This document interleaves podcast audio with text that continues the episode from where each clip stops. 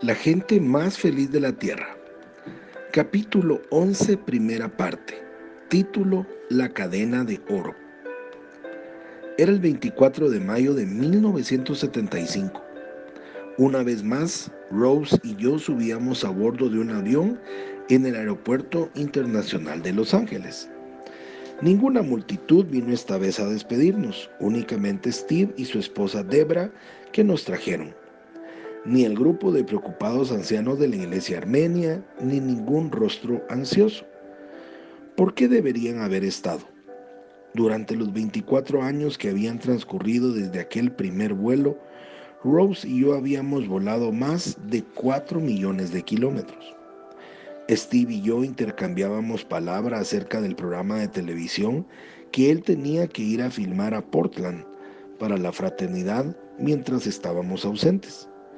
Rose le dio a Debbie un último abrazo. Luego marchamos a través de la plataforma de embarque hasta la nueva área. Esta tarde estábamos volando hacia Honolulu en camino de Auckland, donde nuestros 16 capítulos de Nueva Zelanda estaban patrocinando una actividad de una semana de duración que llamaban Jesús 75. De acuerdo con el último informe, llegaron tantos que hubo necesidad de alquilar el hipódromo Alexandria Park por siete noches. La comida fue servida después de despegar el avión y Rose inclinó su cabeza sobre la ventanilla para su habitual siesta. Era una buena oportunidad para que yo preparase la respuesta a la primera de las preguntas que harían miles de personas. ¿Qué es la fraternidad? ¿Cómo podría responder a una pregunta como esa en términos estadísticos? Bueno, podría ser verdaderamente interesante. Tomé una hoja de papel, un lápiz y anoté. Años de existencia, 24. Números de estados de Estados Unidos que tienen capítulos, 50. Número de países que tienen capítulos, 52. Número total de capítulos, 1650 Concurrencia aproximada mensual en la totalidad de capítulos, más de medio millón de asistentes. Tasa de crecimiento, un nuevo capítulo cada día. Sonreí recordando el sueño de mil capítulos de Oral Roberts que una vez nos pareció imposible. Muy pronto habríamos doblado el número. Seguí escribiendo. Circulación mensual de la revista La Voz, 800 mil copias Estación de televisión que transmite nuestro programa Las Buenas Nuevas, 150. Número total de oyentes, 4 millones. Viajes aéreos, 3 al año desde 1965. Puse el lápiz sobre la bandeja. ¿Era esta la forma de describir correctamente la fraternidad? Contando cabezas, haciendo lista de actividades. No no era la forma. Bien, entonces, ¿qué pasa con nuestros distintos ministerios? El de sanidad, por ejemplo. Nunca hacemos en la fraternidad mucho énfasis en la sanidad porque tiende inmediatamente a ganarse toda la atención. Sin embargo, las sanidades se presentan siempre.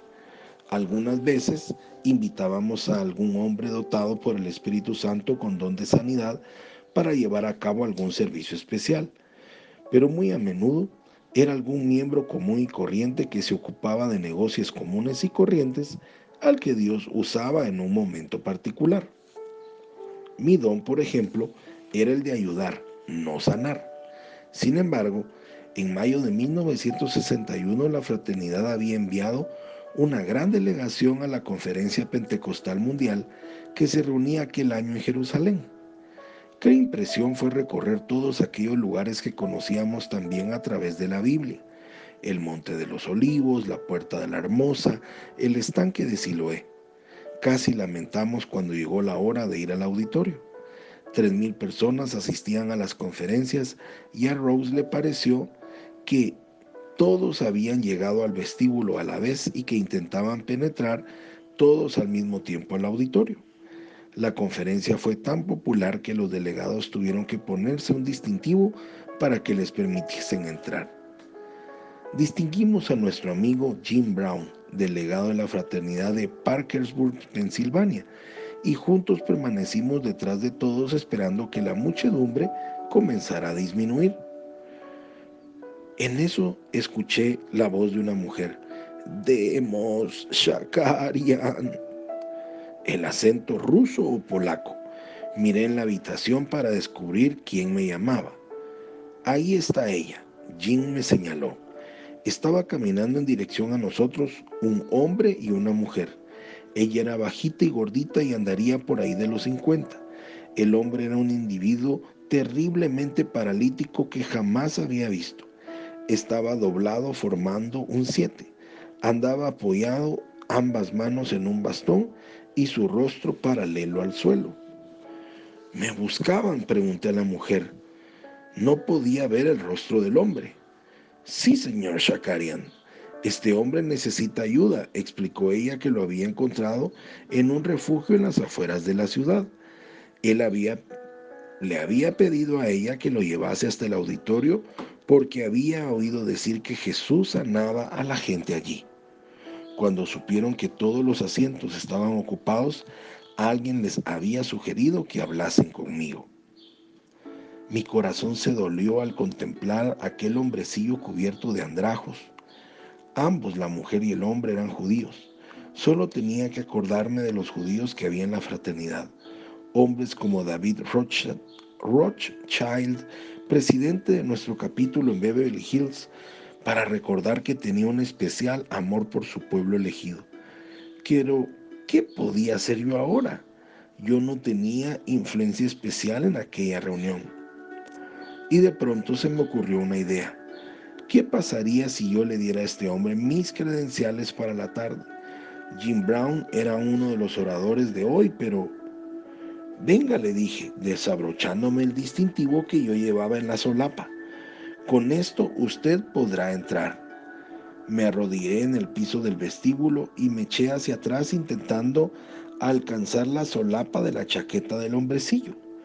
Al final le aseguré la insignia y estaba a punto de ponerme de pie cuando escuché una inconfundible voz. No demos, no dejes a este hombre. Tienes que orar por su sanidad aquí mismo. Me sentí turbado. Aquí, ahora, con el vestíbulo lleno de poderosos líderes pentecostales de todo el mundo. Le eché una mirada a Jim Brown. Jim tenía mucha más experiencia en sanidades que yo. Podemos, aquí mismo. Y así todavía de rodillas, le hablé al oído al hombre. Señor, ¿me permite que ore por usted aquí mismo? Como respuesta, el hombrecillo apoyó su cabeza sobre el bastón y cerró los ojos. Querido Jesús, te damos gracias porque tú hiciste que el cojo saltase de alegría en estas mismas colinas. Hoy, Señor, otro hombre cojo viene hacia ti. Es uno de tus escogidos. Las lágrimas saltaron sobre las nudosas articulaciones y cayeron al suelo. Se empezó a formar un grupo a nuestro alrededor. En el nombre de Jesucristo, ponte de pie de, ponte de pie, derecho. Y escuché un chasquido. Al principio me asusté temiendo que aquel frágil hombrecillo se hubiera roto algún hueso. Pero el gemido que salía de él en el momento que levantaba su cabeza y su espalda unos centímetros fue de alivio, no de dolor. Por tal esfuerzo los músculos de su garganta Cambiaron, se estiraron otros centímetros. Hubo otro chasquido. De nuevo él luchaba como si estuviese atado por invisibles cadenas. Se hacía más alto. Por si alguno de los que estábamos en el vestíbulo no se hubiera dado cuenta de lo que estaba sucediendo, los gritos de la mujer hicieron volver todas las cabezas hacia nosotros. ¡Un milagro! Siguió llorando. Esto es un milagro. El hombrecillo se estiró los últimos centímetros y me miró triunfante a la cara. De todas partes llegaron coros de gozo y de acción de gracias en docenas de diferentes lenguas. También yo me puse de pie, me acerqué y tomé el bastón de aquel hombre. Solo con el poder de Dios, le dije. y bastante seguro, arrastrando un poco los pies al principio, comenzó a andar hacia adelante y hacia atrás con la columna vertebral derecha y los hombros rectos. En lugar del material que había preparado para aquella noche, Jim Brown contó la historia que había sucedido en el vestíbulo. Ahora no hubo ningún problema para que la pareja pudiese entrar y se hallaron sillas para ellos y también para nosotros en la primera fila. Cada tanto mientras Jim hablaba, el hombrecillo saltaba de su silla. Ese soy yo, gritaba. Ese soy yo. Y se ponía a saltar y a danzar y a hacer piruetas hacia arriba y abajo en la sala, hasta que llegué a temer que llegase a casa curvado de nuevo a causa de tanto ejercicio. Sí, pude contar la historia de Alejandría Parca a pesar de que ahora no sea capaz de contarla como lo hiciera entonces. A diferencia de los hombres dotados con el específico don de sanidad, yo no había buscado la experiencia, yo no había pasado horas y días ayunando y preparándome, ni dejé al extraño poder permanecer en mí más que por esos escasos momentos, aun cuando la gente necesitada vino hacia mí durante el resto de la conferencia. Soy Pablo Zárate y te deseo un día lleno de bendiciones. Hasta mañana.